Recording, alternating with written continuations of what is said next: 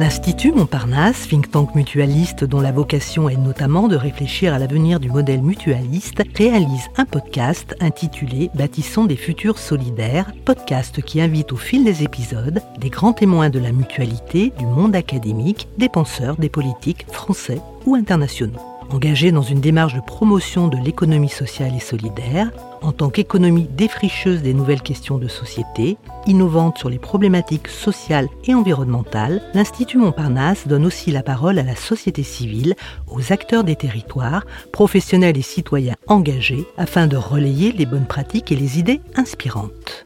Pour les 55, 56, 57, 58 et 59e épisodes du podcast Bâtissons des futurs solidaires, rendez-vous à l'Université de Reims, chère ESS, pour poser la question l'ESS est-elle actrice d'une santé autrement? Jean-Pierre Girard, vous êtes professeur enseignant à l'École des sciences de la gestion, Université du Québec à Montréal, membre associé à l'Institut Santé et Société, également de l'UCAM, chargé de cours à HEC Montréal et membre de la commission scientifique collection ressort du réseau de formation et de recherche en économie sociale et solidaire du Grand Est, France. Vous avez réalisé de nombreuses études internationales sur les coopératives de santé et les cliniques communautaires, notamment je fais allusion à l'étude de 2014. Pouvez-vous dresser un premier état des lieux sur les cliniques communautaires au Québec? Oui, donc euh, quand euh, on parle de cliniques communautaires, c'est un terme générique qui euh, intègre au minimum deux formes juridiques. Donc, euh, dans les cliniques communautaires, on peut retrouver, par exemple, des coopératives à partenaires multiples. En France, on appelle ça des SIC, au Québec, des coopératives de solidarité. Mais on peut retrouver aussi la forme juridique d'organismes à but non lucratif ou en France, qu'on appelle des associations, loi 1901. Donc, on voit que le terme euh, clinique communautaire est un terme parapluie qui intègre différentes formes juridiques.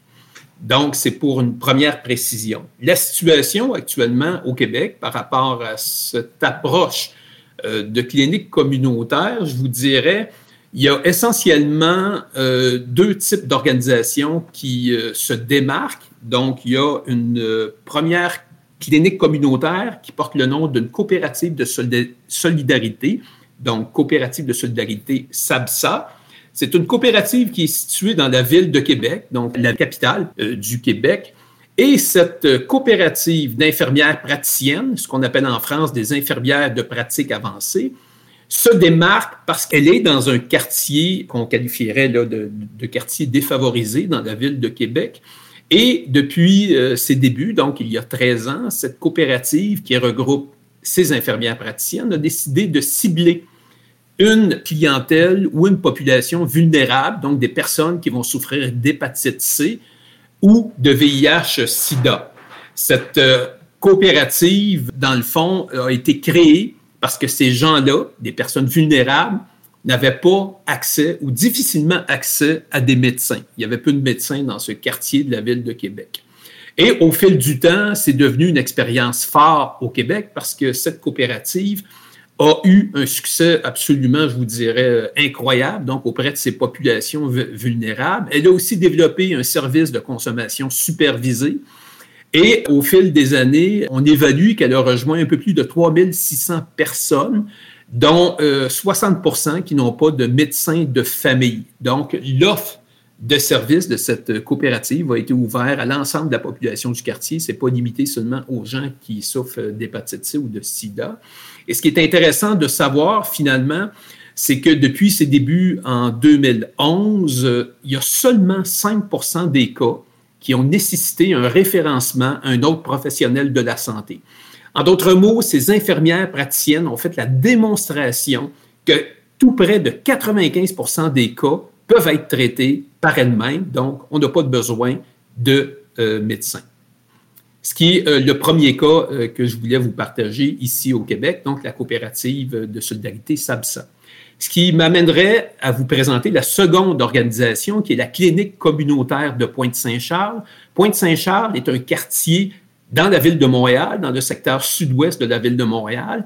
Et cette fois-ci, on a une organisation qui est vraiment plus ancienne que SABSA. Clinique a un peu plus de 50 ans, donc elle a été créée à la fin des années 60. Et ce qui est particulier avec cette clinique, c'est que cette clinique au-delà d'une centaine d'employés et elle est euh, située à nouveau dans un quartier populaire, donc un, quartier défavorisé, le quartier de la Pointe-Saint-Charles. Et depuis ses débuts, à la fin des années 60, cette clinique s'est donnée comme approche non seulement d'inciter les citoyens à participer dans la gouvernance, donc dans les orientations de la clinique, mais a intégré dans, euh, je vous dirais, son modèle d'affaires, à la fois une approche santé, mais une approche sociale, si bien qu'elle compose avec ce qu'on appelle les déterminants sociaux de la santé. Je vous donne un exemple très concret de ce que je veux dire. Quelqu'un arrive avec un problème respiratoire à la clinique. Avant de lui proposer un médicament, on va faire une longue entrevue avec la personne parce que c'est possible que son problème respiratoire soit dû à ses conditions d'hébergement. La personne demeure dans un logement où il y a des enjeux de moisissure. Donc, c'est vraiment intéressant avec cette clinique-là parce qu'on intègre dans la pratique cette approche des déterminants sociaux de la santé, ce qui malheureusement est très, très absent dans la vaste majorité des cliniques qu'on a ici au Québec. Merci Jean-Pierre Girard pour cette première approche concernant ces lieux de santé différents. Pouvez-vous nous dire comment ils fonctionnent sur le plan budgétaire? Quelles sont leurs ressources? Oui, donc euh, la clinique communautaire de Pointe-Saint-Charles est née dans un contexte euh, très singulier qui est celui de la Révolution tranquille qu'on a connue au Québec dans les années 60. Donc, à ce moment-là, c'est mis en place cinq, six cliniques euh, qu'on appelait des cliniques populaires ici au Québec. Et elles avaient tous ce même modèle euh, d'intégration du social dans la santé, de participation citoyenne, de capacité aussi à composer avec les déterminants sociaux de la santé. Devant ces résultats, ma foi, très encourageants, l'État québécois a décidé au début des années 70 d'intégrer ces cliniques populaires dans un ensemble de cliniques étatiques qu'on appelle les CLSC, donc les centres locaux de services communautaires. Et toutes ces cliniques euh, populaires ont accepté, sauf la clinique de Pointe-Saint-Charles. La conséquence, c'est que les cliniques populaires qui ont intégré le cadre des CLSC se sont littéralement, au fil des décennies, faites institutionnalisées. Donc, elles ont perdu leur attribut qu'elles avaient au départ, participation citoyenne, capacité d'intégrer les déterminants sociaux de la santé, autonomie dans le milieu, etc. Il y a seulement la clinique communautaire de Pointe-Saint-Charles qui a réussi à maintenir sa souveraineté, donc euh, où les citoyens de Pointe-Saint-Charles dirigent l'organisation. C'est la seule qui a maintenu ses attributs.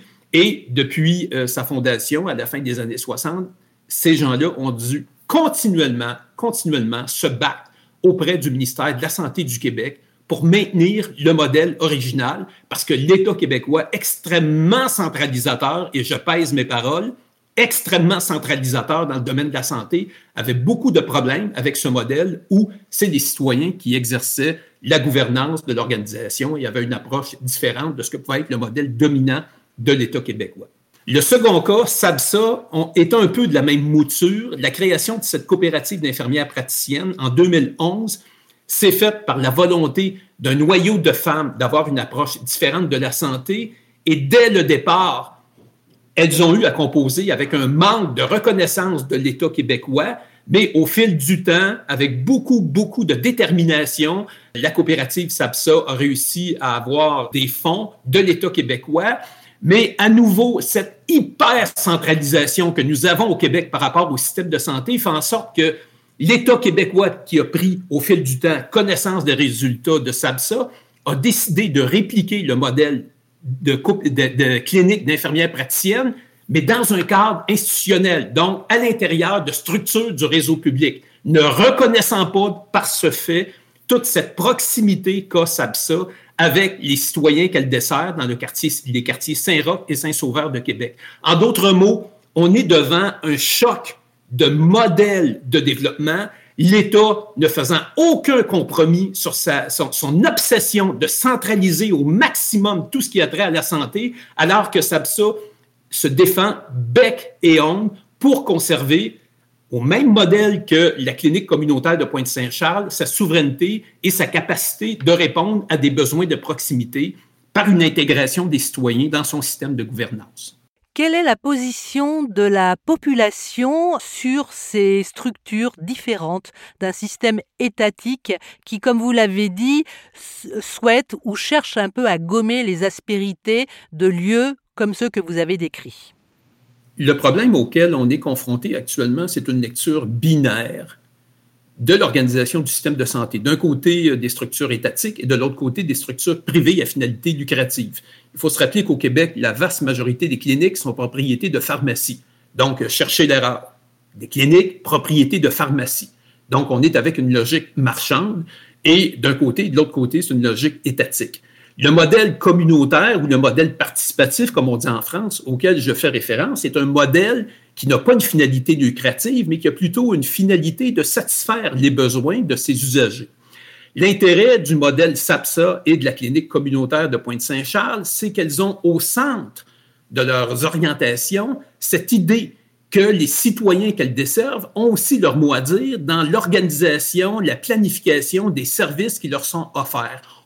En d'autres mots, on ne réduit pas l'individu à un seul consommateur de services de santé. On considère l'individu qu'il est en mesure d'exercer une influence sur la configuration des services que va donner la clinique, que va donner euh, la coopérative.